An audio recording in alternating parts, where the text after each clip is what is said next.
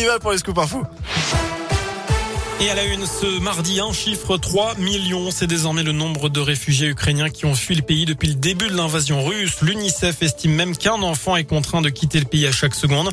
Notez qu'en France, au moins 15 000 Ukrainiens, principalement des femmes et des enfants, ont pour l'instant été accueillis selon le gouvernement qui attend 10 fois plus dans les prochaines semaines. Dans ce contexte, un couvre-feu de 36 heures va être mis en place dès ce soir à Kiev. Annonce faite par le maire de la capitale alors que des bombardements ont fait au moins deux morts ce matin dans la ville. Autre frappe, cette fois à l'aéroport porte de Dnipro où la piste de décollage et d'atterrissage a été détruite selon les autorités ukrainiennes. Dans le reste de l'actu chez nous, le corps d'un homme a été retrouvé tout à l'heure dans le plan d'eau du Colombier à Anse, à la frontière entre le Rhône et l'Ain. C'est sa femme qui avait prévenu les gendarmes, inquiète dimanche de ne pas voir son compagnon rentrer. Les militaires ont ensuite localisé son téléphone dont la dernière position indiquait le plan d'eau. Sur place, une patrouille a découvert un vélo, puis le corps de la victime de 34 ans. Une autopsie va être réalisée selon le programme afin de connaître les causes du décès. Toujours dans l'Ain, c'est un vol de plus en plus courant au vu de la hausse des prix des carburants. Trois individus ont été pris en flagrant délit de de réservoir sur un chantier de Saint-Denis-les-Bourgs samedi dernier. L'un d'eux a reconnu les faits pendant sa garde à vue de la marchandise dérobée dans des magasins de sport et d'autres commerces ont aussi été retrouvés dans leur véhicule selon le progrès.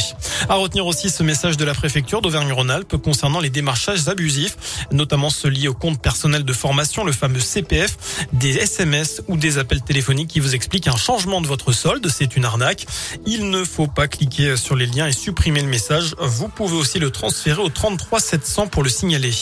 Le retour du ciel jaune-orangé ce mardi dans la région des vents du sud pousse le sable du Sahara jusqu'à chez nous, colorant le ciel et salissant les trottoirs. Cela pourrait durer plusieurs jours selon certaines prévisions, mais a priori pas de danger pour la santé. Vous retrouvez les photos que vous nous avez envoyées sur les réseaux sociaux de Radioscoop, mais aussi sur notre site internet radioscoop.com. À moins d'un mois du premier tour, Jean Lassalle a deux doigts de jeter l'éponge. Le député des Pyrénées-Atlantiques ne sait pas s'il sera encore candidat à l'élection présidentielle ce soir. Il n'a pas été invité hier soir à l'émission politique La France à la guerre, face à la guerre, pardon, sur TF1. Il ne l'est pas non plus pour les deux prochains débats. On passe au sport et du basket. C'est un déplacement qui s'annonce bouillant en Turquie ce soir pour la JL Bourg. Face à Bursaspor, les Bressans vont affronter un de leurs concurrents directs en vue de la qualif pour le prochain tour de l'Eurocoupe. Pour l'instant, les Turcs sont 9e, la jeu est 8e et disposent d'un avantage psychologique.